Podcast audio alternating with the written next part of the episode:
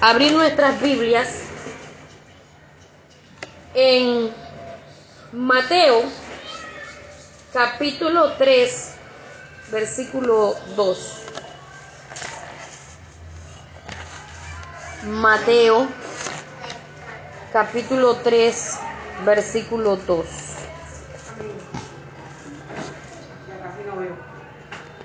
Gloria al Señor.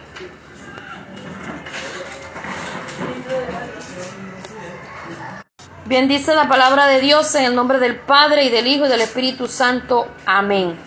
Y diciendo, arrepentíos porque el reino de los cielos se ha acercado. Eso lo dice San Mateo capítulo 3, versículo 2. Amén. Vamos a cerrar nuestros ojitos y vamos a orar. Padre, te adoramos, te exaltamos y te glorificamos. Pedimos la guianza tuya, la dirección tuya.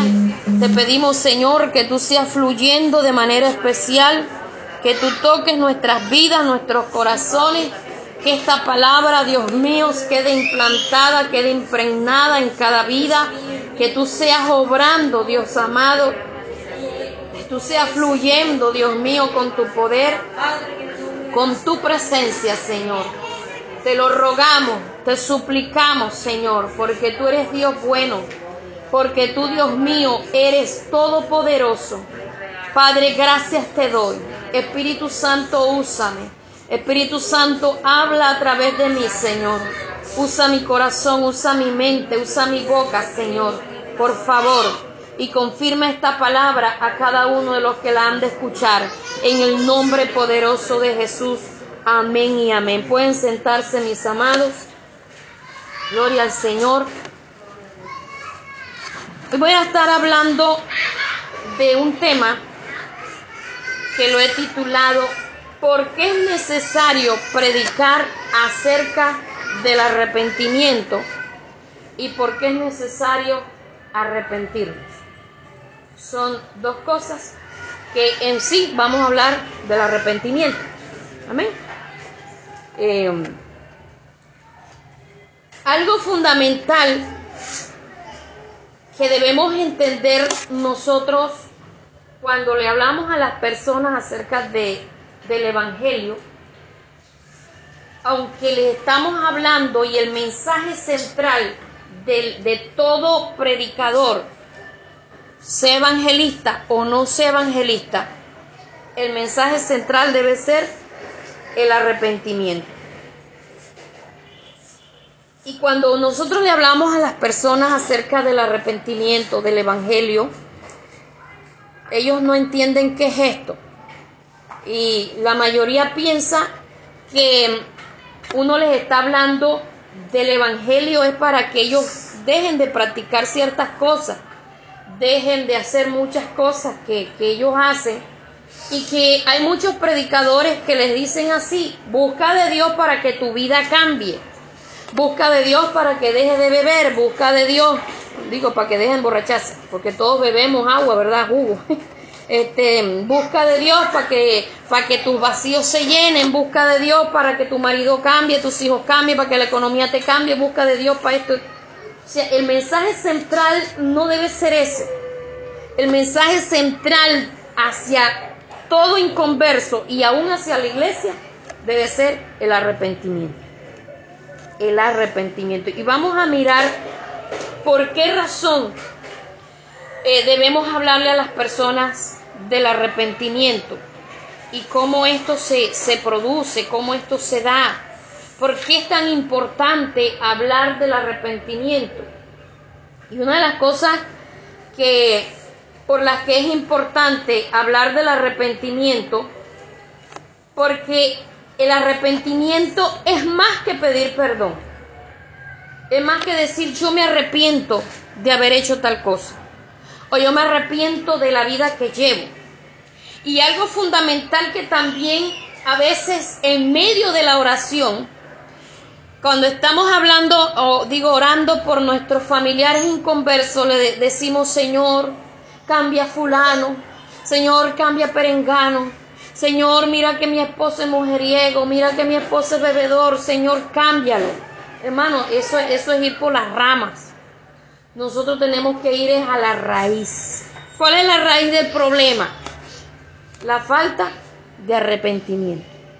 ¿Y cuál debe ser nuestra oración? Señor, que se arrepienta, que tenga un encuentro personal contigo. Esa debe ser nuestra oración.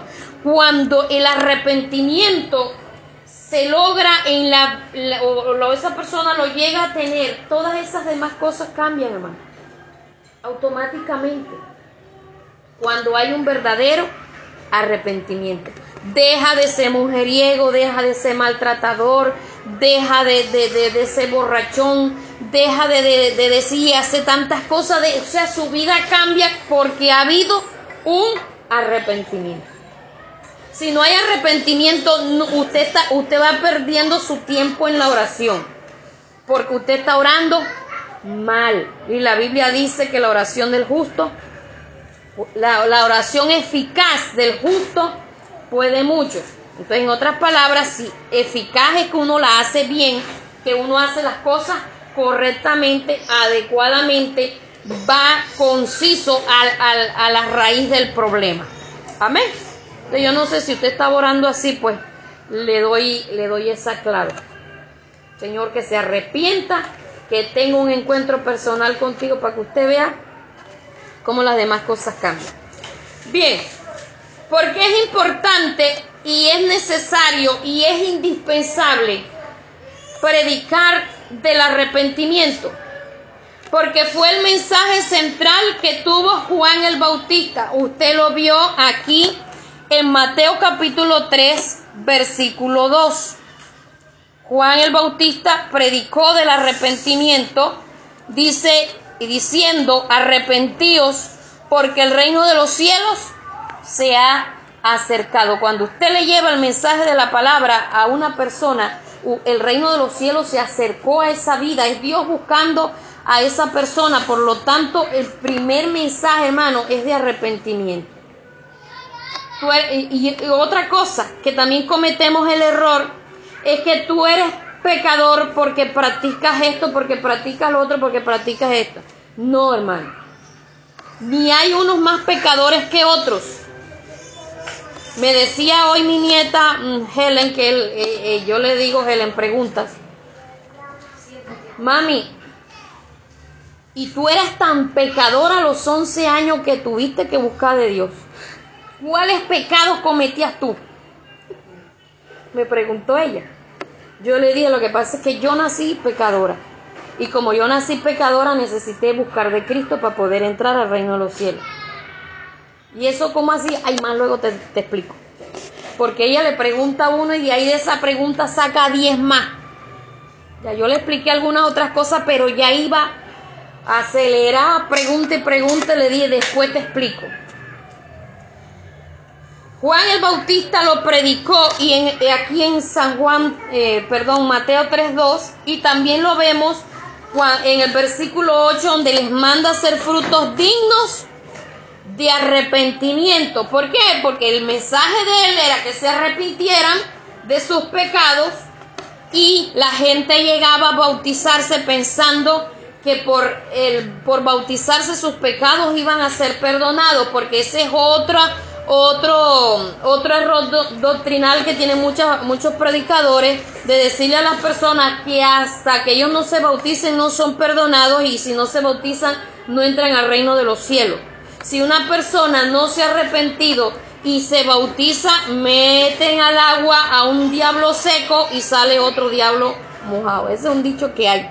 ¿Por qué, hermano? Porque el, bautismo no cambia a nadie para que alguien se bautice debe haber dado fruto digno de arrepentimiento. Y es cierto, el bautismo es un paso de un paso de obediencia. Quiere decir que si yo doy un paso, atrás tuve que haber dado otros. Porque dice, tienes que dar el paso de, del bautismo, hermano, un, un paso. Hay otros pasos que acompañan al del bautismo. Si estoy siendo clara con esto, hermano. Amén. Y el primer paso, el arrepentimiento. Para que se logren las demás cosas. El arrepentimiento es el punto de partida de todo cristiano. Por eso no todo el que asiste a una iglesia de verdad se ha arrepentido. No todo el que asiste a una iglesia de verdad es un cristiano.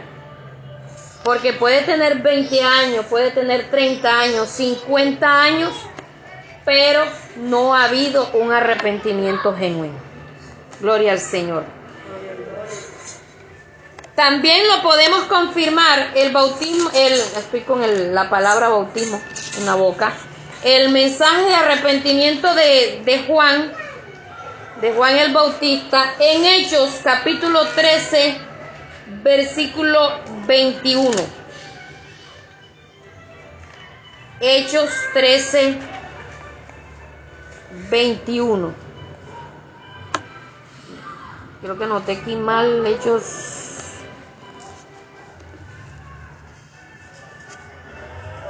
perdón, Hechos 13, 24.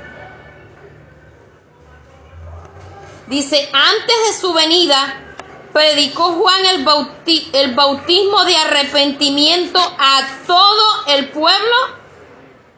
¿De quién?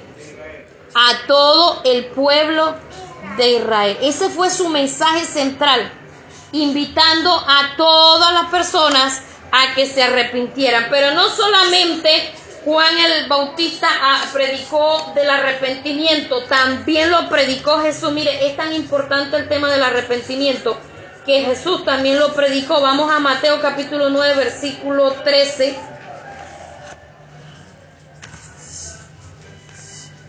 Mateo capítulo 9, versículo 13.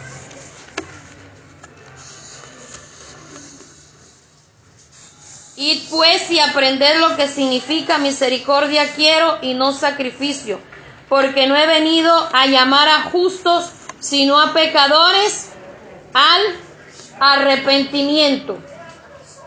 Jesús no vino a llamar a justos, sino que vino a llamar a pecadores al arrepentimiento. Oye, ¿a qué se está invitando a la gente? A que venga a Cristo para que tenga casa, carro, beca. Eso, a eso que se está invitando a la gente. Por eso es que cuando pasan los meses y no tienen eh, ese, ese cambio económico, arrancan y se van. Y para completar, hay muchas personas que todos sus bienes económicos fueron mal habidos, o gran parte de ellos fueron mal habidos, y Dios tiene que sacar el anatema de, la casa. Quedan en, la olla. ¿Por qué? Porque muchas de las cosas que tuvieron fueron por malos negocios, negocios injustos, en la que siempre tuvo ventaja sobre el otro. Amén. De cuando uno tiene siempre ventaja sobre el otro, se aprovecha de la necesidad ajena, eso se llama injusticia. Y toda injusticia es pecado. Así de sencillo. Entonces, Jesús también lo predicó. Y si usted quiere anotar también en el capítulo 4, versículo 19 del mismo Mateo.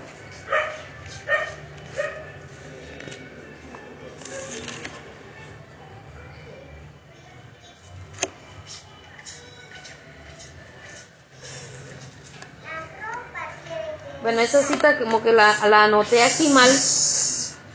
Pero sí es el 17 que no le puse el palito a la... Después de esto comenzó Jesús a predicar y a decir, arrepentíos porque el reino de los cielos se ha acercado. ¿Y qué decía Juan el Bautista? Arrepentíos porque el reino de los cielos se ha acercado. ¿Cómo Jesús comenzó su ministerio a predicar lo mismo, arrepentidos porque el reino de los cielos se ha acercado. Entonces eh, ya hemos visto que lo predicó Juan el Bautista, lo predicó Jesús, pero también vamos a mirar quiénes más lo predicaron en Hechos 2.38. Si no fuera tan importante, hermano, esto no se repitiera tanto en la Biblia.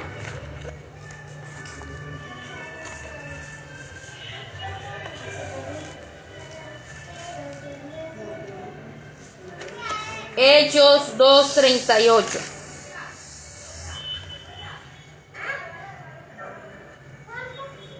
Si alguien lo tiene, lo consigue primero que yo. Pedro les dijo, arrepentíos y bautícese cada uno de vosotros en el nombre de Jesucristo para perdón de los pecados y recibiréis el don del Espíritu Santo. Amén. Ahí le está hablando de dos cosas. Que se arrepintieran y se bautizaran. Y hoy a cualquiera que entra dentro a una iglesia, lo primero que le, lo invitan es a que se bautice. No lo están invitando a que se arrepienta. ¿Cómo se sabe que una persona se arrepintió? Por sus frutos. Hermano, eso es algo que es automático. ¿Cómo se sabe que una mujer parió? Porque ya no tiene la, la barriga grande. Claro está que hay unas que parimos y nos queda la barriga grande, pero no igual. ¿verdad? Pero ya, ya no se ve ese tamaño, ya, ya, ya, se, ya se le ve el bebé afuera, hubo un fruto.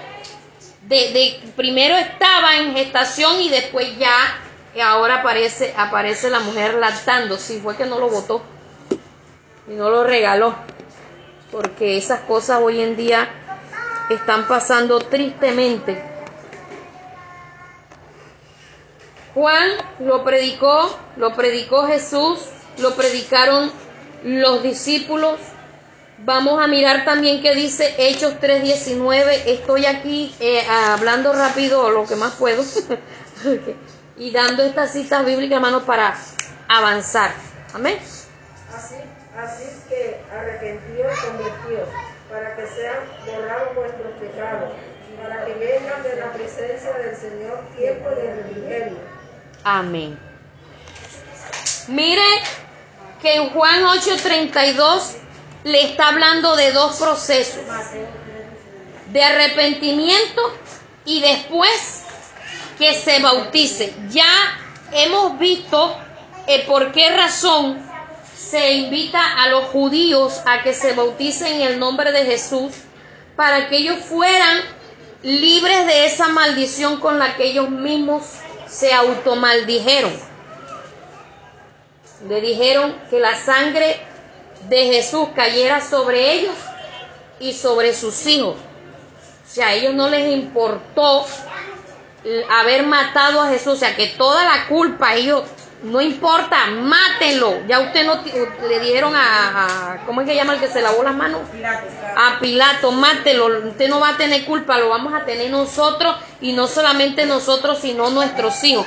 De para que ellos pudieran ser libres de esa maldición ellos tenían que bautizarse en el nombre de Jesús. Ahora, otra cosa, nadie se bautiza solo. Dice, bautícese cada uno de vosotros. ¿Quién se bautiza solo? Nadie, a uno lo tiene que bautizar. Entonces está hablando es de algo, hermano, en lo que uno tiene que renunciar, a algo en lo que uno tiene que, que hacer una concientización completa de qué es lo que yo estoy haciendo. Hermano, el bautismo el bautismo en agua es una simbología, pero no puede haber un verdadero significado de ese bautismo si antes no hemos sido lavados, regenerados, limpiados con la sangre de Cristo y a través de la palabra de Dios. Que la palabra de Dios se tiene que notar en nuestras vidas. Para ellos poder demostrar que eran seguidores de Jesús, ellos tenían que hacer cambios en sus vidas, cambios radicales en sus vidas. Ellos tenían que demostrar con hechos que ya no eran los mismos que estaban gritando, crucifícale, crucifícale. ¿Sí me estoy haciendo entender, hermano? Bien. Entonces, ¿quiénes lo predicaron? Si van siguiendo. Juan, el Señor y los apóstoles. Ahí vamos tres grupos. Lo predicó Juan el Bautista, porque no podemos decir Juan porque estaría mucho, porque también está el otro Juan. Entonces Juan el Bautista lo predicó Jesús, lo predicaron los apóstoles y vamos a mirar en Hechos 20, 21 quiénes más lo deben predicar. Hechos 20, 21. testificando a judíos y a gentiles acerca del arrepentimiento para con Dios y de la fe en nuestro Señor Jesucristo. ¿Quién estaba haciendo esto? La iglesia cuando estaba predicando, cuando iba evangelizando, cuando iba hablándole a la gente de Cristo. Ellos les testificaban a judíos y a gentiles. Ya aquí le están hablando a los dos grupos, a los que eran judíos y a los que también a los que eran gentiles, acerca del arrepentimiento para con Dios. No le está diciendo, vaya, arrodíllese ante un hombre y diga, yo confieso mis pecados por mi culpa, por mi culpa y por mi gran culpa. Le está diciendo de un arrepentimiento para con Dios, delante de Dios y de la fe en nuestro Señor Jesucristo. De la iglesia primitiva predicó acerca del arrepentimiento. Ese fue su mensaje central donde ellos iban, hablando del arrepentimiento de los pecados. Y ya habíamos visto que algo fundamental, que el arrepentimiento va acompañado de frutos. Nadie puede decir que se ha arrepentido si no hay frutos de arrepentimiento. Eso es algo, hermanos, que, que como les dije ahorita, es automático. Eso es algo, ¿por qué le digo que es automático? No, no, no porque, porque sea algo metálico ni, ni, ni, ni, ni nada de estas cuestiones. Es algo que se da espontáneamente. Hay unos cambios que nacen desde adentro espontáneamente cuando uno de verdad se ha arrepentido. Hay unos cambios. Bien, ¿por qué debemos arrepentirnos?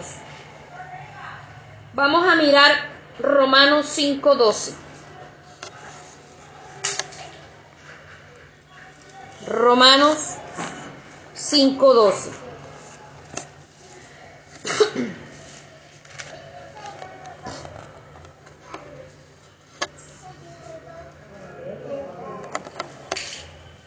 Quieren yo lo leo acá, que yo sí ya veo. Estamos predicando aquí sin energía eléctrica.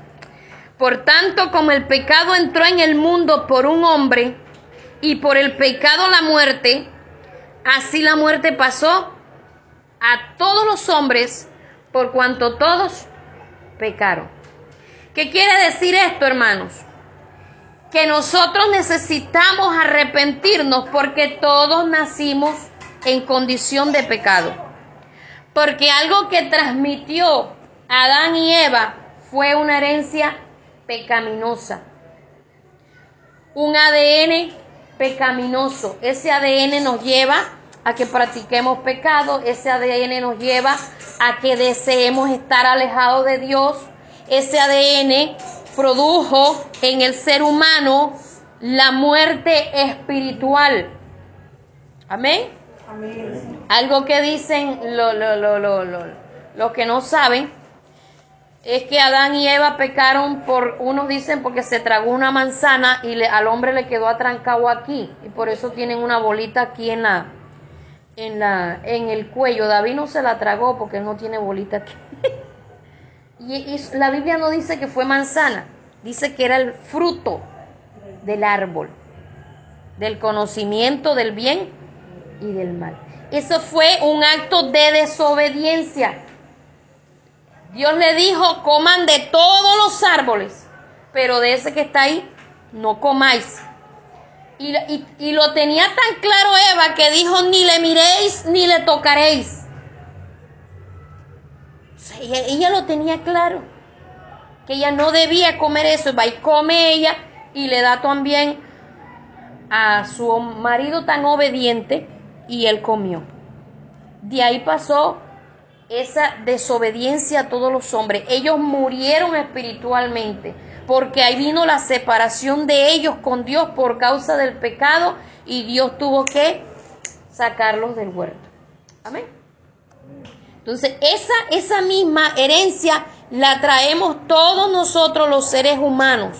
Cuando venimos a ser conscientes de los, de los actos pecaminosos o cuando venimos a ser culpables de nuestros pecados cuando ya creamos conciencia, cuando ya sabemos qué es lo bueno y qué es lo malo, cuando ya sabemos que morder a fulanito es algo malo, porque hay, hay cosas que hacen los niños en estado de inocencia, pero hay otros que ya empiezan a un estado de, de conciencia. ¿Cómo se sabe que hay conciencia o que hay inocencia? También de acuerdo a la capacidad intelectual que tenga el niño. Amén. Hay niños que son más inteligentes que otros. De eso no va de acuerdo a la edad, va de acuerdo a su inteligencia. Hay niños de 5 años que ya son conscientes que tal cosa es mala. Pero hay otros que no. Hay otros que no. Cuando ya ellos son conscientes de que las cosas son malas, ahí comienza su conciencia de pecado y ahí si no se arrepienten, aún siendo niños, también se pierden. Estoy siendo clara con esto, hermano. Por eso no bautizamos a los niños, porque ellos no son conscientes de que son pecadores. Ellos no son conscientes de lo que van a hacer. Ya se bautizan cuando ya están bastante ya más grandes Claro está que yo casi no crecí. A mí me bautizaron a los 13. Em, pero hermano, ya yo era consciente, ya yo había, de los 11 a los 13 años, había pasado por varias veces las clases bautismales. Varias veces. No estuve en clase de niños porque supuestamente era muy grande para estar con los niños.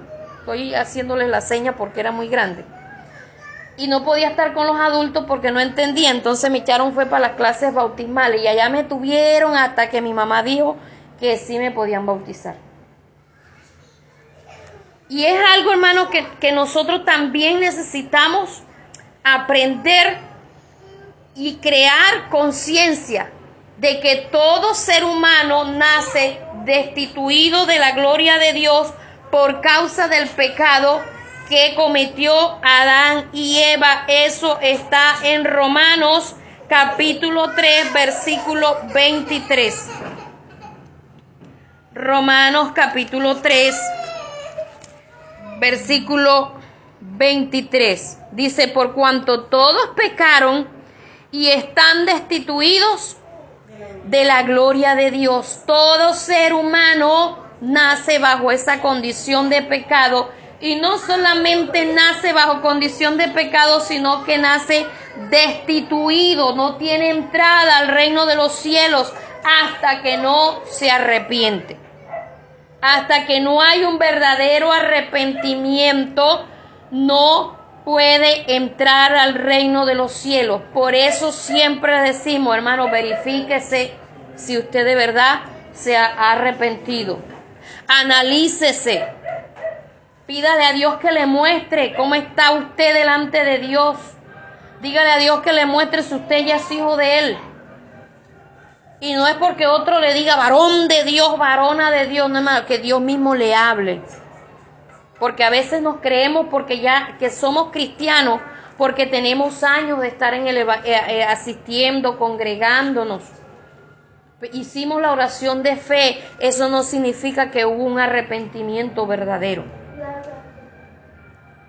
Y, eso más adelante se lo voy a explicar. ¿Por qué razón? El, solo hecho de haber hecho la oración de fe no significa que hubo un verdadero arrepentimiento. Entonces, eh, ya entendemos 3.23, entendemos que somos pecadores porque traemos esa descendencia pecaminosa, esa herencia pecaminosa y, y por esta causa todos están destituidos de la gloria de Dios. Pero también vamos a mirar qué dice Romanos capítulo 6, versículo 23. Creo que estos textos están clariticos, que no necesitan tanta explicación. Dice, porque la paga del pecado es muerte, mas la dádiva de Dios es vida eterna en Cristo Jesús Señor nuestro. ¿Cuál es la recompensa del pecado? La muerte, la muerte física y la muerte espiritual. ¿Usted cree que Adán y Eva, este Dios los hizo para que se murieran? No, hermano.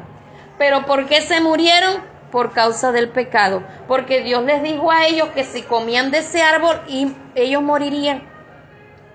Ellos no sabían que era la muerte. Pero Dios les había dicho que se iban a morir. No se murieron enseguida físicamente, pero sí se murieron espiritualmente enseguida. Por eso cuando Dios llega a visitarlos le dice, Adán, ¿dónde estás tú?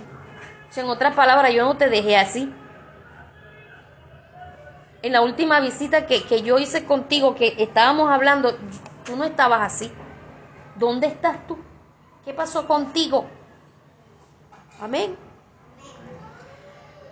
por esta razón necesitamos predicar y hacerle entender a las personas que deben arrepentirse. Porque, mire, hermano, puede ser su mamá, puede ser su papá, puede ser su abuelita, puede ser su bisabuela, puede ser su hijo, puede ser su esposo, el más amado, quien sea. Pero si no se arrepiente, hermano, se va para el infierno. ¿Sabe por qué les estoy diciendo esto? Porque a veces pensamos que porque es nuestro hijo, ay, es que él es tan buenecito, ay, es que tan buenecita, mi esposo, mejor dicho, nada más necesita es asistir, porque a veces decimos así, mi esposo es tan buen esposo, tan buen papá, que nada más lo que necesita es congregarse. Hermano, congregarse no, arrepentirse. Y si no se arrepiente, ¿de quién es hijo? o hija. Así de sencillo. Nosotros, los cristianos, necesitamos crear conciencia de la condición espiritual, primero que nosotros teníamos antes. Segundo, de la condición espiritual en la que está nuestra familia. Yo le decía al Señor, el día de mi cumpleaños, yo le decía, Señor, mi situación económica ha venido cambiando pero eso a mí no me llena. Eso a mí no me da felicidad. No me da, no me llena. Porque hay dos cosas que para mí son importantes más que la plata. La comunión contigo y la salvación. O sea, la comunión contigo y la unidad familiar. Para poder tener comunión con Dios tiene que haber un arrepentimiento tiene que haber eh, nacimiento espiritual.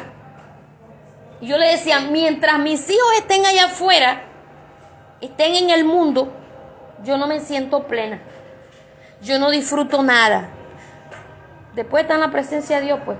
O sea, las cosas que, ay, que el televisor, que esto, a mí eso no me, no me, no me da nada, hermano. Porque sabe qué es lo que yo tengo aquí entre ceja y ceja, que si mis hijos se mueren hoy se pierden. Así de sencillo. Yo tengo, eso lo tengo claro. Y mientras yo tenga eso claro, eso produce aflicción.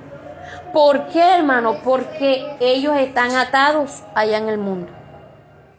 No entro ya, gracias a Dios, en desespero porque yo le digo, Señor, estoy tratando de caminar por fe. Estoy tratando de andar por fe. Pero eso no es fácil. Ojalá usted también eh, de, su familia, usted mantenga esa zozobra, hermano. ¿Y sabe para qué? Para que usted ore por ellos. Para que usted ayune por ellos. Para cuando usted venga a la iglesia, usted diga, Señor, aquí, ¿sabe cuántos años yo demoré llegando a la iglesia para que David se reconciliara con el Señor? Yo demoré tres, más de tres años. Y le estoy hablando de tres años eh, firmemente. Para que David buscara de Dios. Tres años. Después de esos tres años demoré dos años para que se arrepintiera de verdad. Porque él se reconcilió con el Señor, pero no se arrepintió.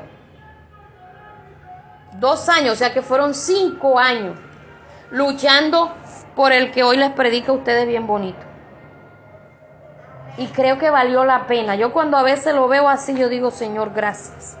Gracias, porque valió la, la pena esperar, valió la pena el esfuerzo, valió la pena las lágrimas, valió la pena todo lo que hice para que Él buscara de Dios.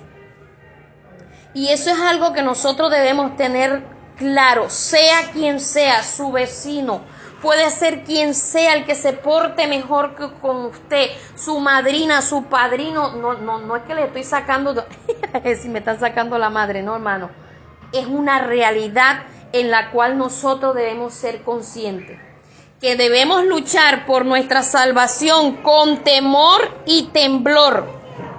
Nosotros por nuestra salvación, pero también debemos luchar por la salvación de los que están a nuestro lado. Ahora, no es solamente mi, mi cónyuge, no es solamente mis hijos, no solamente mi mamá, mi papá. Hay que orar por los cuñados, por los yernos. Hay que orar por los concuñados. Hay que orar por los hermanos, por los primos, por los tíos. Y por los que usted no sabe que son su familia. Porque hay una promesa de Dios que dice, cree tú y serás salvo tú y toda tu casa. Debemos ser conscientes de todas estas cosas para que aprendamos a llevar un mensaje con verdad y con misericordia.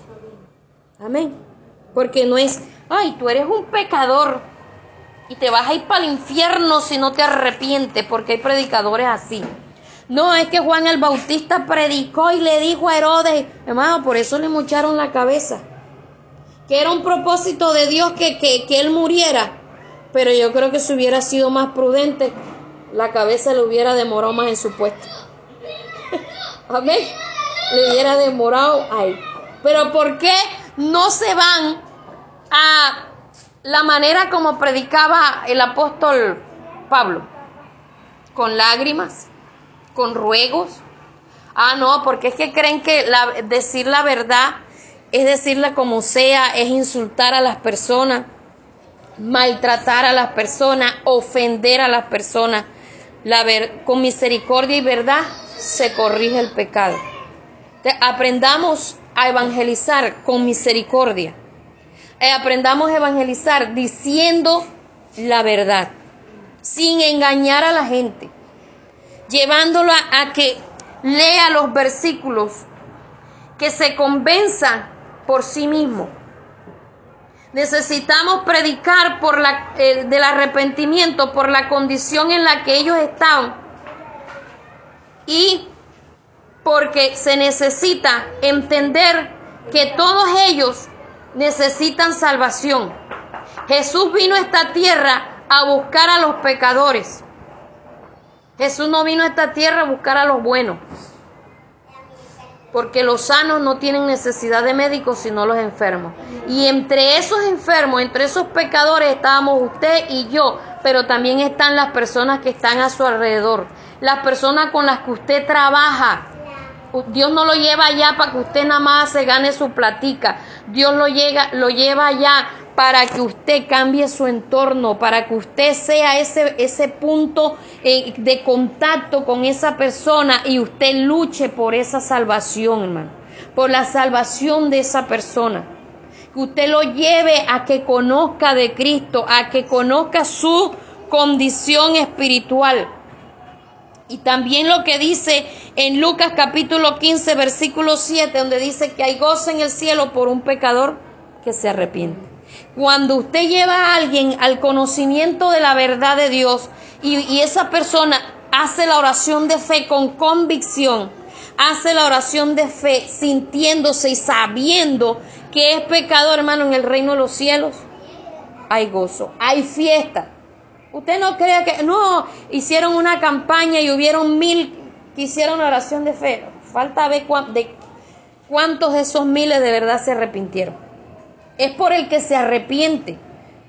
Nosotros creemos que todo el que hace la oración de fe se ha arrepentido. No es así, es arrepentimiento. Y más adelante les voy a estar explicando qué es de verdad un verdadero arrepentimiento. Vamos a estar de pie y vamos a darle gracias a Dios por su palabra.